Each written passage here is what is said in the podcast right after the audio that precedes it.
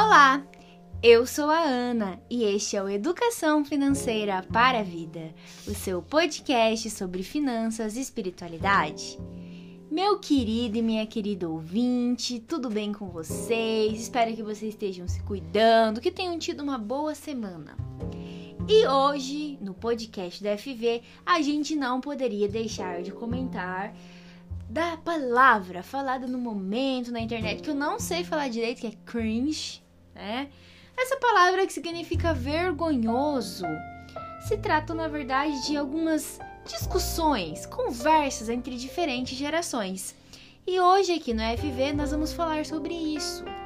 Como as diferentes gerações enxergam o dinheiro e também se relacionam com elas, e o que a gente pode aprender de cada uma dessas gerações na nossa relação com as finanças. E para isso, é claro que eu vou chamar o membro permanente mais amado do Brasil, Augusto Martins. Olá, Ana Carolina, muito obrigado por essa acolhida um pouco demorada, né? Eu achei que não viria, mas Agradeço imensamente seu carinho e você me convidar sempre a estar aqui contigo e com os nossos ouvintes, amigos e amigas, vocês que estão nos ouvindo. Bom dia, boa tarde, boa noite ou boa, madrugada. Se você está dirigindo, por favor, recomendações básicas. O cinto é de segurança, precisa ser usado. Se você está na rua, máscara, álcool em gel, distanciamento, tudo mais. Chegou sua hora. Vá ser vacinado pelo amor de Deus, pro bem das finanças e da sua família. Por favor, pro bem geral da nação. Muito obrigado por você estar aqui conosco nesse que é o seu, o nosso Educação Financeira para a Vida. O episódio de hoje está espetacular imperdível, galera. É isso aí. A gente não podia deixar de falar desse assunto tão comentado, como eu falei para vocês. Confesso que no começo, quando eu vi na internet, eu não tava entendendo nada o que significava. Por que estão usando essa palavra vergonhoso e citando algumas atitudes que a gente tem ali, né? Hábitos de gerações. E a gente vai falar sobre isso começando por uma geração que assim, gente, entendam que às vezes diverge um pouco as definições, né?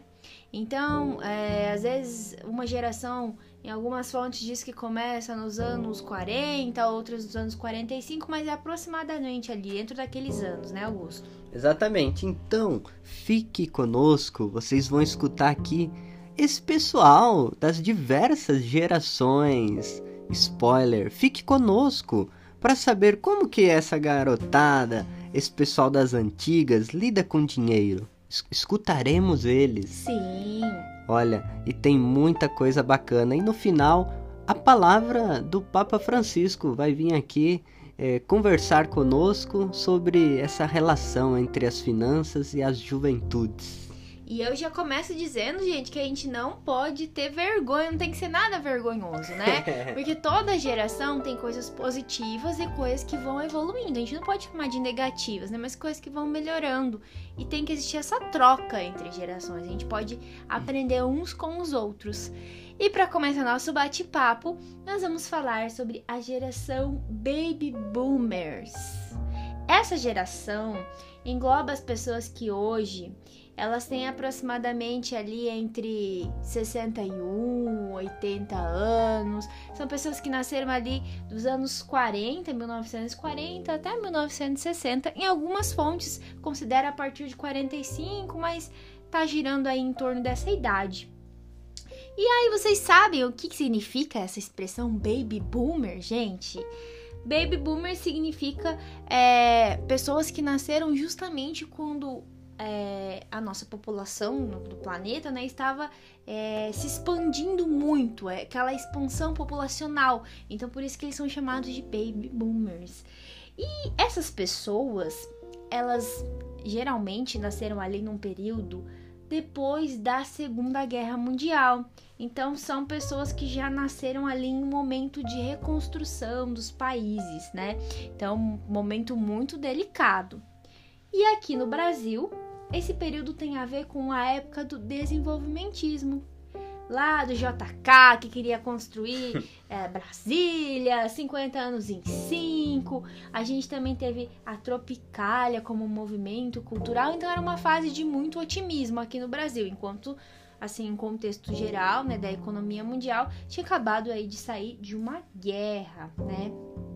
Então é uma geração assim que tem muitos sonhos e como é, como todas as outras gerações, mas muito disciplinada, com um espírito muito coletivo, que iniciou muitas lutas por direitos civis, direitos políticos e passou aí, como a gente falou, por guerras, né?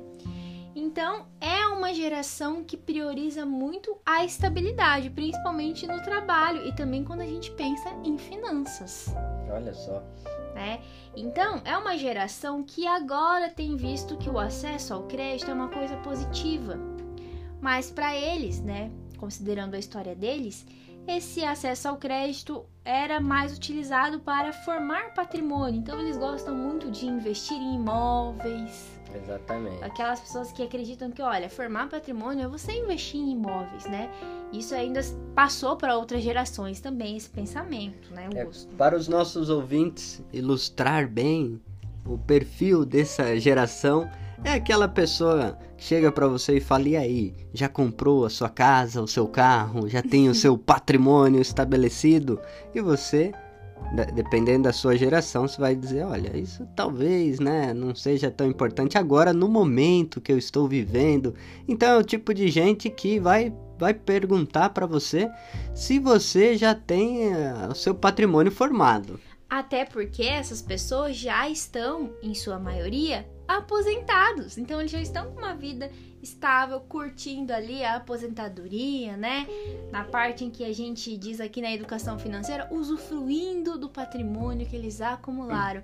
Então eles sempre têm conselhos muito valiosos para a gente pensar no futuro, né? Pensar no longo prazo, ou seja, se preparar para o futuro é o que a gente pode aprender com essa geração maravilhosa.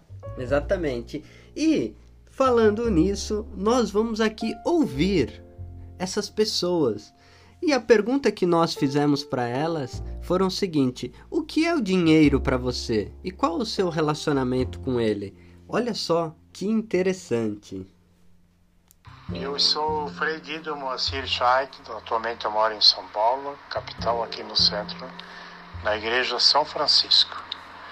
Você me pede para falar um pouco sobre a relação com o dinheiro. O que é o dinheiro para você? Dinheiro para mim é um objeto e eu uso somente no momento que é necessário. Porque se eu faço de um objeto algo mais importante na minha vida, me torna escravo. Então o dinheiro ele é realmente útil para trazer bem-estar, sobrevivência, mas além disso, ele não pode fazer parte da sua vida de uma maneira assim exagerada, senão você faz coisas que nem você mesmo quer. Você percebe, por exemplo, hoje muita violência por quê? Pela ganância, pelo dinheiro, assalto. Então o que nós queremos dizer é que realmente a gente possa trabalhar para utilizar o dinheiro, como dizia São Francisco. O dinheiro o trabalho é algo nobre para a nossa vida. É necessário, mas somente para você se ocupar, para ter o que viver. É isso aí. Olha só que interessante que a gente falou, valorizam muito o trabalho. Exatamente. Esse é um amigo nosso, Frei Guido, que trabalha lá no centro de São Paulo e vê aquele corre-corre, né, da loucura frenética dos trabalhadores e ele atua ali como um frei franciscano. Olha que interessante, agradecemos ao Frei Guido por colaborar no nosso podcast. Ele traz uma dimensão muito bacana, que é a dimensão da espiritualidade. Como é que a gente se relaciona com o dinheiro? Ele é o fim último ou ele é um meio? Ele é um item. Ele diz assim: é um objeto que tem a sua relevância, mas não deve ser absolutizado. E como você disse, Ana, muito bacana a dimensão da nobreza no trabalho, né? Sim, isso é algo muito marcante nessa geração, né? E a gente tem mais um áudio, Augusto Thaís, tem mais uma participação, mais uma pessoa especial aí para falar um pouco pra gente? Olha só. Meu nome é Tânia Mara de Souza Bettioli, tenho 68 anos, moro em Mandaguari, Paraná. Vou falar da minha relação com o dinheiro. O dinheiro para mim é um meio de sobrevivência saudável e tranquilo. A relação que estabeleço com ele é positiva, compro as coisas que são necessárias e realizo os meus desejos. Olha só, você vê, né? Uma relação positiva, compra as coisas necessárias, mas também realiza os desejos. Tá curtindo ali a aposentadoria, né? Exatamente. Aí entra a dimensão da necessidade e dos desejos, né? Com certeza, que é muito importante, né? Acho que cabe um podcast só sobre isso, hein, Augusto? Exatamente. Tá anotado já, viu? Agradecemos, né, a nossa amiga Tânia Mara. E também ao Frei Guido, um grande abraço do FV para vocês, viu? E a próxima geração é uma geração que eu gosto muito, afinal, é a geração dos meus pais, né? Que é a geração X. Então ela engloba as pessoas que nasceram ali entre os anos 60 até os anos 80. Então as pessoas que têm ali entre 41 até 61 anos mais ou menos hoje, tá? Essas pessoas elas ainda trazem consigo muitas características da geração dos baby boomers, como a gente falou, tá? Só que olha só, além dessa questão do trabalho ser muito forte para eles também, eles têm uma parte assim de querer buscar mais a liberdade, porque o mundo estava vivendo algumas transformações. Por exemplo, a gente destaca nesse período um acontecimento relevante é a Guerra Fria no mundo, né? Então, mudanças políticas e econômicas. E aqui no Brasil, a gente teve uma fase que o otimismo da geração anterior acabou porque teve a ditadura militar. Exatamente. Então foi um período um pouco mais complicado nessa questão né, do otimismo da outra geração. É uma geração também marcada pela busca de direitos trabalhistas, né, Ana? Sim, muito. Que carregou da outra geração, como a gente falou, né? É que às vezes alguns acontecimentos mundiais é, demoraram um pouquinho mais para acontecer no Brasil. Então, no Brasil especificamente falando, foi uma geração que lutou muito para conquistar direitos, sim né? A organização em sindicatos, movimentos populares. E olha só um dado muito importante sobre essa geração. Muitos viraram empreendedores.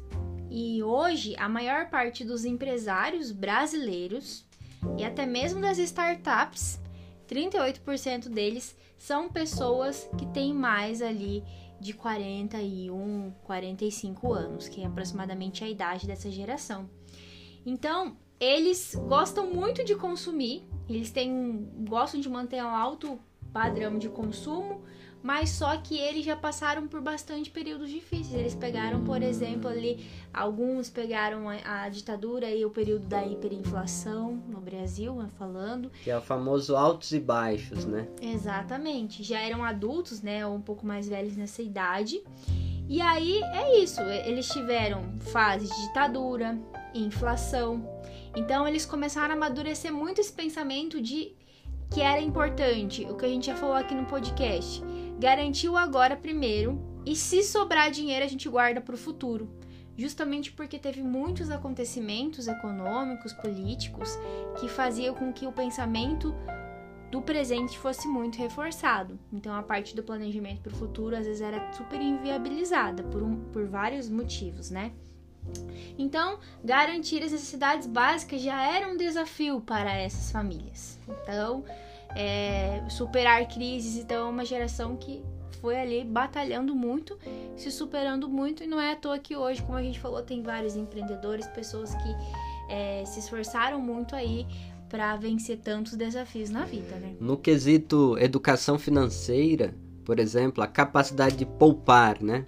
Tem também aquela questão do trauma, né? Tem, com certeza. O trauma que, ah, não sei se é seguro, porque olha, o presidente pegou o nosso dinheiro da poupança, que eu estou me referindo a aquele contexto do Collor, né? Sim, exatamente, porque isso é uma coisa que passa um pouco pela próxima geração, mas marcou mais a geração X porque eram os adultos nessa época. Então, como, como eu citei antes aqui, já existia a dificuldade de se pensar no futuro pelas condições do presente. A inflação comia o dinheiro das pessoas, o dinheiro não dava gente para as necessidades. E depois a gente teve um confisco de poupanças, né? Então foi um período muito difícil, por isso que é uma geração assim muito resiliente falando, né? Nessa questão de mudanças, porque eles é, ultrapassaram muitas e muitas dificuldades. É claro que não dá para botar todo mundo no mesmo balaio, né? Não, a gente fala se, de um contexto geral. Se né? por um lado a gente tem alguns empreendedores, tem também pessoas machucadas, traumatizadas com essa desconfiança financeira, né? Principalmente nesse quesito da educação financeira que a gente falou, né? Hoje em dia, é, até mesmo os meus avós, que são da geração mais antiga, tem traumas que carregam desse período. Então, foi um momento muito difícil e que influenciou os comportamentos financeiros. E também da nossa geração, que foi ensinada por eles, porque a gente tem que lembrar isso, né? Uma geração é que ensina a outra. e a gente traz algumas características. É verdade. Então, algumas coisas demoram um pouco para mudar. Mas é uma geração aí que teve muitas dificuldades para enfrentar. Falando em empreendedor, quem veio aqui falar conosco é um grande amigo que tem uma empresa de consultoria financeira aqui no oeste do Paraná, muito famosa. E olha só o que ele disse. Meu nome é Edson Bettioli Filho, tenho 41 anos, moro em Cascavel, Paraná. É, o que dinheiro é para mim? O dinheiro é uma forma de sobrevivência, uma forma de alavancagem na vida material, uma forma de adquirir os bens, os nossos sonhos mas acima de tudo, ele é um meio que não controlado, ele pode causar grandes danos na vida das pessoas. Então, para termos dinheiro, nós devemos ter muito, mas muito a sabedoria para poder usar o dinheiro de forma adequada, né? E a minha relação com o dinheiro ela é muito boa, é muito tranquila. Passei várias fases da minha vida sem dinheiro, outras fases com dinheiro, mas aprendi muito, aprendi muito mesmo, que principalmente o dinheiro serve para nos ajudar e ajudar o nosso próximo, ajudar as pessoas que estão à nossa volta. E muitas vezes não precisamos ter muito dinheiro para poder ajudar as pessoas ou para poder adquirir aquilo que nós queremos. É somente nós planejarmos, nós nos dedicarmos no planejamento nosso, fazer de acordo com aquilo que está dentro do nosso alcance, não extrapolando e não deixando faltar. Muito obrigado, um abraço para vocês. Olha que bacana, os nosso, é, nosso amigo ali da Pisa Bettioli, é uma empresa bacana, parceiros nossos. O Edson, ele traz, né, resquícios da geração anterior, como o Frei a Tânia Mara, né, trouxeram elementos. Olha que bacana, ele fala de planejamento, sabedoria, teve altos e baixos. Altos e baixos. Eu acho que se eu pudesse definir essa geração em uma palavra, né, seria a geração que é, enfrentou altos e baixos em vários aspectos. E aí a gente vê, né, quantos ensinamentos que o Edson pode trazer pra gente. A importância do planejamento, né, e ter ali projeto, então, se organizar financeiramente. Mesmo que a geração tenha enfrentado muitas coisas, isso foi muito importante para o ensinamento, amadurecimento dessa geração. Né? Isso é muito bacana, gente. Adoro a geração X, né? Porque foi a geração que criou a gente, né, Augusto? Então, a gente tem muito amor, muita gratidão por eles Exatamente. ensinarem tantas coisas pra gente. Um beijo aos nossos pais, né, aos nossos avós, que a gente é fruto dessa herança. E vocês, nossos ouvintes, estão gostando de ouvir as gerações? Estão aí imaginando também os seus familiares, amigos? Tem muito mais coisa boa. É isso aí. Agora a próxima geração é a nossa geração, Augusto. É a geração Y, ou a chamada Millennials, né? Que foi essa grande discussão que teve na internet por esses dias entre a geração Millennials e a próxima que a gente vai falar depois. Então, essa geração ela foi caracterizada por fortes mudanças, que foi a última geração ali que pegou o mundo pré-internet, né? Exatamente. São as pessoas que nasceram entre os anos 80 e 95 e hoje tem entre 26, 40 anos, tá? Então, a gente nasceu ali em um período que teve essa questão tecnológica, globalização, muitas transformações no mundo. Então as informações começaram a circular de forma cada vez mais rápida, tá? E aqui no Brasil, especificamente, é o período após a ditadura da redemocratização da economia, né? E da instabilidade econômica. Eu, por exemplo, nasci do, no ano do plano real. O ano do plano que deu, trouxe a estabilidade de volta à economia brasileira. Então, geralmente, as pessoas dessa geração, elas se tornaram mais flexíveis às mudanças justamente porque as mudanças começaram a acontecer muito rápido. Ah, é sim. uma característica muito forte dessa geração, né? Quantos de nós dessa geração, é, quando nasceu, não tinha internet, né? Ou não tinha o acesso Não ao, tinha computador. ao celular, aos games. É, lembra naque- na, na época que a gente ia em Lan House, eu jogar videogame nas, nessas casas, né? Então, assim, é uma geração que viveu essa transformação, essas mudanças. Foi vendo cada computador, a evolução dos videogames, os celulares, MP3. Eu me lembro do MP3 que cabia 10 músicas, era uma inovação super top. Disquete, CD, que a gente nem E é uma mais. geração, do ponto de vista político, né? Que viveu essa redemocratização, o renascimento, ressurgir da república no seu sentido constitucional, né? Filhos e filhas de, uma, de um Estado democrático de direito. Então, por isso que eles geralmente são pessoas que gostam muito de lutar, buscam as coisas assim como seus pais, mas eles não são tão impactados pela questão da estabilidade. Então, tem outras coisas que impulsionam, eles são pessoas mais questionadoras, porque justamente vieram com muitas mudanças ali que foram surgindo, né? Então, isso que o Augusto falou é muito importante. Então, ao invés de priorizar a questão da segurança, eles priorizam o que a gente fala aqui no FV, que é a sustentabilidade. Então se preocupam muito com o futuro, é, consumo consciente, causas sociais, políticas, como a gente falou aqui, engajamento na questão financeira. São conectados, então a gente, não tanto quanto a próxima geração, mas somos conectados. Mas em, em- em certo momento também existe um outro ponto, né? que é o imediatismo. Então, alguns dos milênios, porque aí existe também uma divisão entre eles, porque teve muitas mudanças. Alguns deles são muito imediatistas, justamente por causa dessa velocidade das mudanças. Então, como as coisas acontecem, né? Então, existe uma classificação, assim, bem simples para vocês entenderem, com os old millennials, ou seja, os antigos milênios, que são aquelas pessoas que foram crianças ou adolescentes nos anos 90, então, por exemplo, no nosso caso, viveram uma parte da vida sem internet e foram surpreendidos por uma recessão econômica. que A gente já teve no mundo, né? Ali a crise de 2008. E olha só que interessante. É, quando surgiram os smartphones ou as redes sociais, elas já estavam ficando adultas, né? Ou Tá estavam ali jovens, né? Entrando pra faculdade. E aí tem os mais novos, né? Os young millennials, os que foram crianças e adolescentes lá nos anos 2000, nasceram conectados com a internet, já conheceram o mundo na recessão econômica. Então, Quando eles chegaram, já estava tendo uma crise, né? E aí, é, os smartphones e redes sociais são regras, que são características, né, da, da próxima geração que a gente vai falar agora, que é a tecnologia. Mas a geração Y, então, foi uma geração que viveu mudanças e transformações muito rápidas. E daí que surge essa, esse dilema entre a palavra vergonhoso, né? Chris, Chris. Porque é uma geração que paga o boleto em dia e se alegra, né? Aquelas pequenas coisas, né? Já começa a se preocupar com a aposentadoria, Sim. faz algumas contas de cabeça, vai com a lista, né?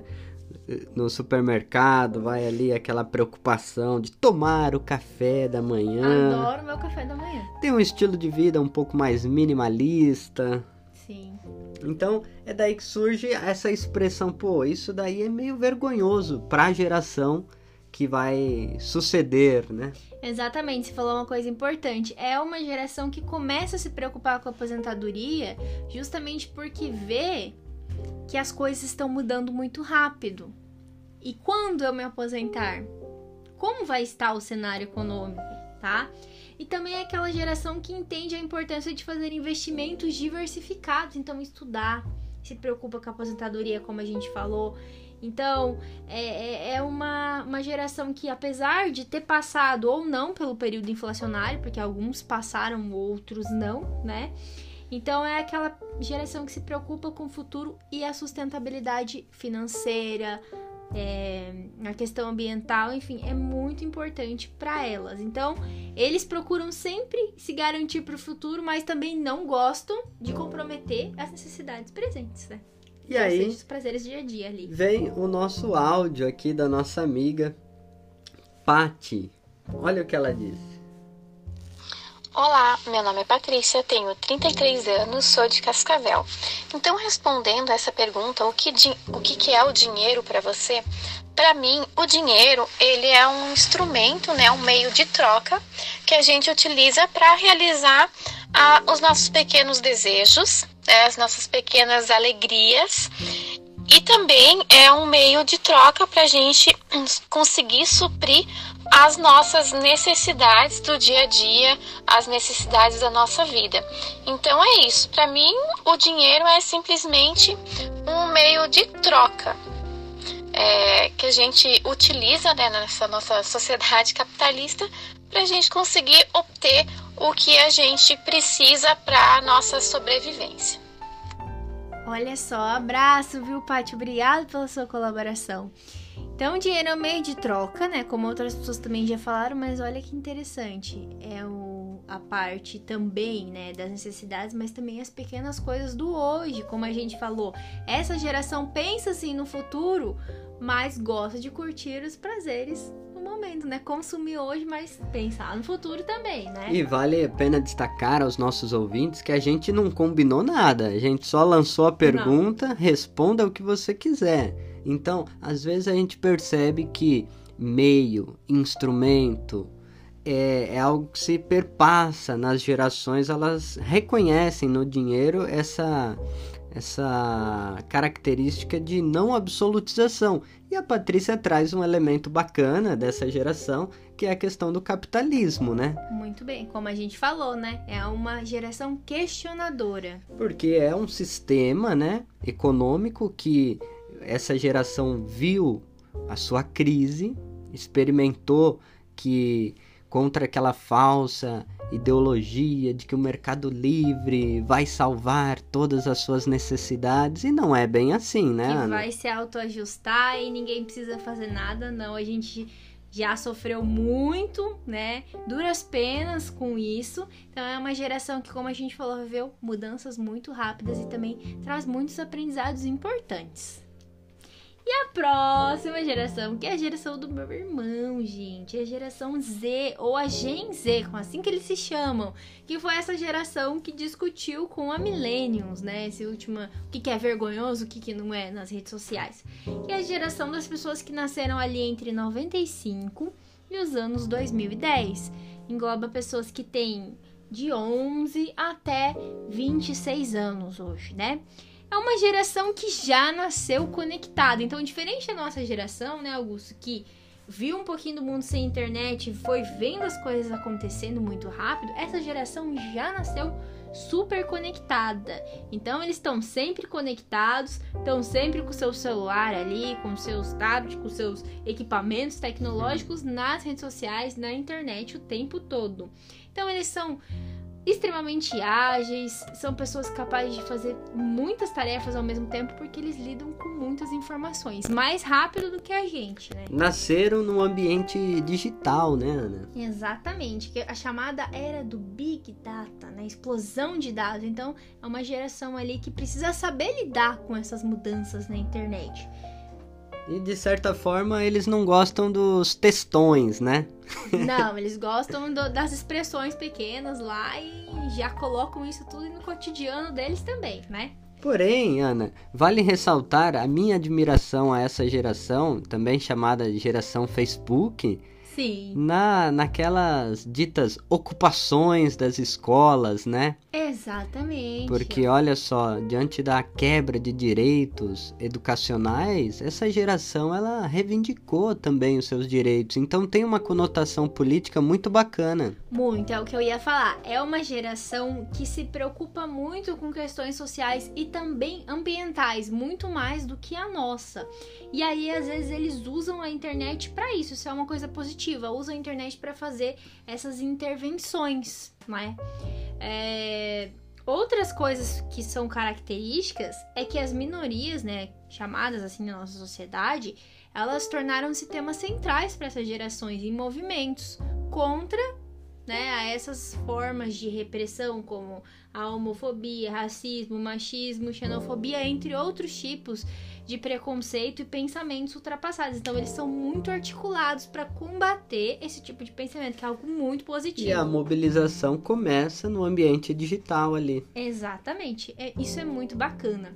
E no Brasil, essa geração nasceu num momento muito próspero de crescimento da economia, uma busca por justiça social. Só que quando chegou na adolescência, ali em sua maioria, já veio a crise que a gente começou ali em 2014.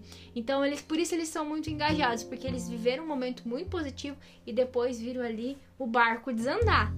E como eles têm essa ferramenta da internet, eles se unem ali e são ativistas para além dela também. Isso é muito importante. Então eles procuram respostas para melhorar é, situações econômicas, políticas, sociais que eles enxergam que não tão legais. Que é a geração da Greta, né? É, a geração da Greta, isso mesmo. Maravilhosa. E sobre dinheiro, eles se preocupam muito com as finanças e entendem, entendem, né, que mesmo que hoje talvez eles não tenham o emprego dos sonhos, porque às vezes começam a trabalhar em empregos que são um pouco é, como que eu não sei o termo correto, mas que não são aquele que eles estão sonhando no momento, né? Algo que talvez não seja a expectativa. Eles entendem que é importante ter estabilidade financeira justamente porque eles tiveram um momento muito bom e depois veio uma crise. Então, eles gostam de consumir também, como as outras gerações, e imediatismo. Aí tem a questão do cartão de crédito ali, que já cresceram, já existia tudo isso, então não não pensam muito na hora de nessa questão financeira de poupar, eles gostam de consumir. Uma geração que não sabe o que é o cheque, o que é o orelhão, o que é a fita cassete. Que é o que eles falam que é vergonhoso, né? Por isso que a gente tava falando, né? Então, isso é muito interessante. Então, é a geração que a gente chama assim do agora nessa questão financeira, né? Mas para outras coisas estão muito, muito engajados. E olha só o que a gente tem para ouvir dessa geração, gente. Oi, meu nome é Ellen, eu tenho 20 anos, sou de Cascavel, Paraná. E o que é dinheiro para mim? Bem, eu, além, é claro, de ser uma moeda que é criada pelo homem para é, auxiliar nas relações, como a gente aprende na escola, enfim, é, eu acredito que ele seja mais que isso. É um símbolo que a gente cria e a gente atribui muita coisa para ele. Ele se tornou extremamente importante para nós, para nossa sociedade, para importantíssimo para que a gente tenha as melhores condições de viver, consiga alcançar. Não, ele não é tudo, mas obviamente que a sua falta implica diretamente no modo como nós vivemos, como nós enxergamos o mundo, como nós enxergamos o outro. E eu acredito que seja isso. Olha só, uma coisa importante que a Ellen traz pra gente. O dinheiro não é tudo, mas a falta dele, né, impacta na maneira como a gente se relaciona com as outras pessoas e como a gente enxerga o mundo. Olha, a gente agradece a Ellen, né, por mandar esse, esse áudio. Um grande abraço para ela, para toda a família dela. Beijo. E olha aqui, que coisa bacana, né? Uma moeda criada pelo homem e ela começa trazendo esse elemento, né, da falta, a falta de dinheiro. Então essa preocupação para com o outro, que o Edson já tinha trago, né, essa essa questão, né? Que a gente pode se planejar para ajudar o outro. E essa geração, ela é uma geração que agora, né, que tá começando ali a ingressar no mercado de trabalho, começando a sua vida financeira, então é uma geração que se preocupa muito, sim, né, com o dinheiro, porque tá no início ali da sua caminhada financeira. E por último, gente, a gente tem uma geração aí que acabou de sair do forninho, geração novíssima, que é a geração alfa. Tem poucos estudos, inclusive, sobre essa geração, que são as pessoas que nasceram depois de 2010. Então, estão aí fazendo aí seus até 11 aninhos no máximo, né? E eles já nasceram num período de recessão econômica aqui no Brasil e também numa época de muita polaridade e extremismo. Então, acho que a palavra que define essa geração é, são os extremismos e a questão da polaridade com que eles nasceram, né? Não que, de fato, eles sejam é, promotores. Não, eles já nasceram com essa situação, né? Ah, sim. Já estabelecida, ou seja, é um desafio que eles têm para superar, né? E é assim como a geração anterior, eles se dão muito bem com a tecnologia e uma coisa positiva que vai marcar essa geração, os pesquisadores acreditam que é a inteligência artificial, né? Então, são crianças que por estarem ser, sendo criadas pela geração Y ou até pela Z, tendem a ser ainda mais livres com relação à sua identidade. Então, pessoas mais protagonistas que tendem a lutar ainda mais por essa questão das minorias que a gente falou da geração passada e que vão ter esse desafio das, do, dos extremismos, das polaridades, que é algo que a outra geração já vem buscando combater. Falando agora, né, especialmente do contexto brasileiro. Mas são, assim, uma geração que acredita que vai crescer com menos amarras, por já ter essa questão de mudança de pensamento, de cultura que está crescendo, que vem da geração anterior. Exatamente. E para além dos extremismos políticos, partidários, eles querem a resolução dos conflitos, eles né? Eles querem um mundo melhor. Olha só que interessante o áudio deste deste nosso pequeno amigo da geração alfa. Olha só que interessantíssimo. Oi, meu nome é Arthur Henrique da Sebetioli.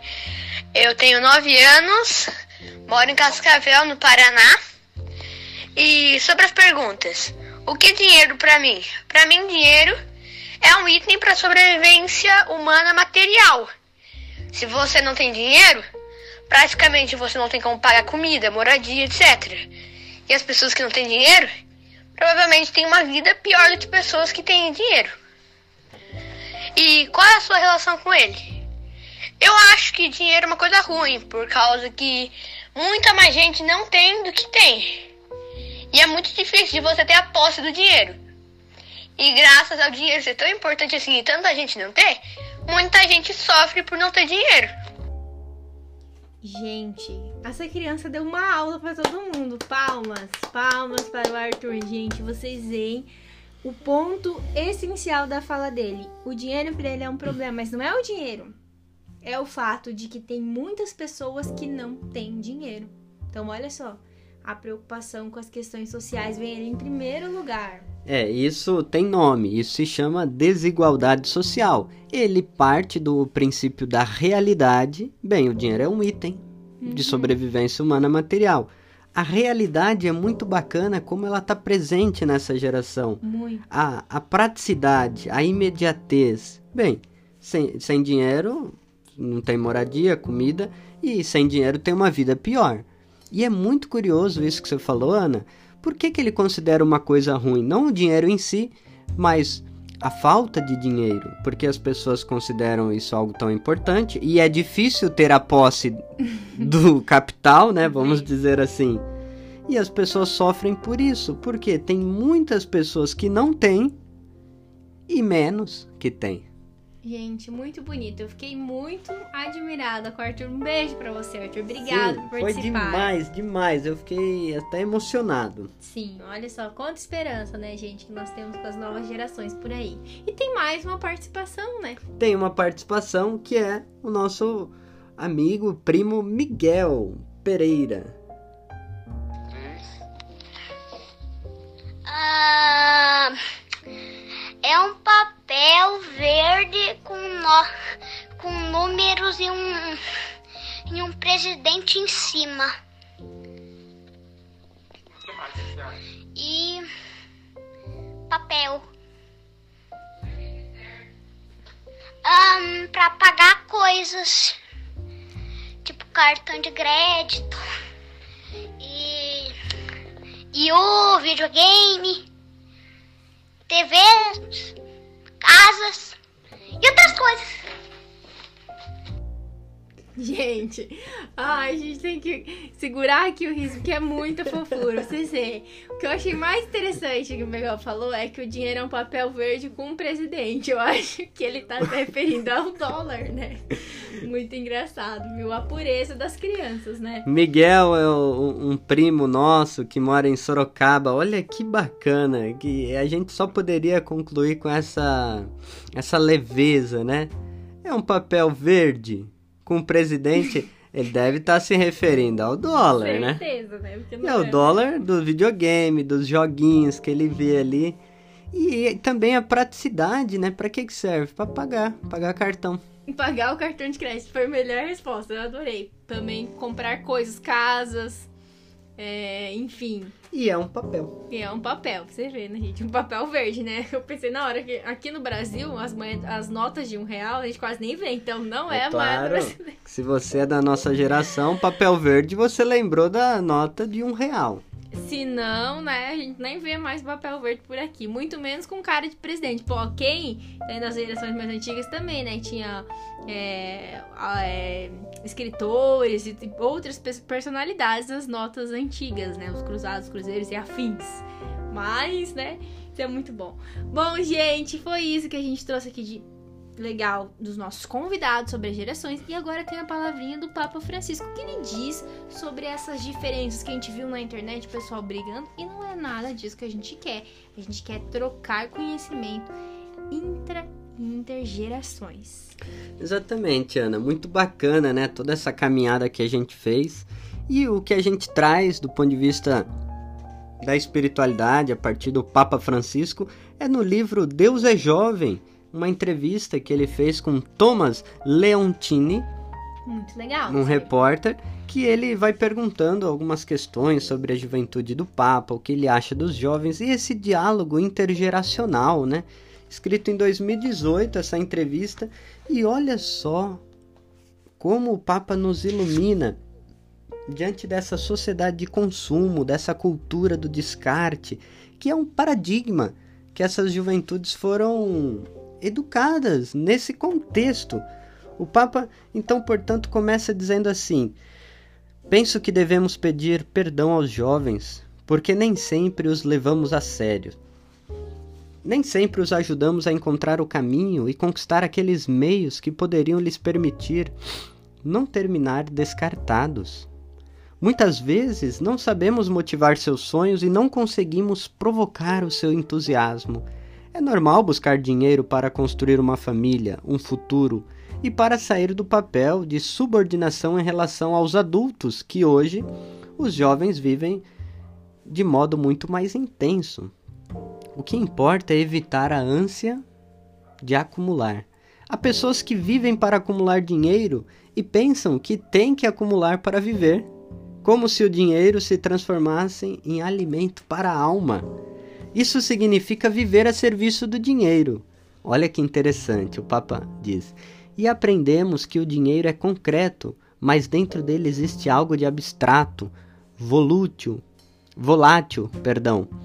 Algo que pode desaparecer do dia para a noite sem aviso prévio. Pense na crise dos bancos, na inadimplência internacional. Porém, penso que aquilo que você falou o repórter, é uma questão muito importante. Você mencionou o dinheiro em função da necessidade de sustento e, portanto, de trabalho.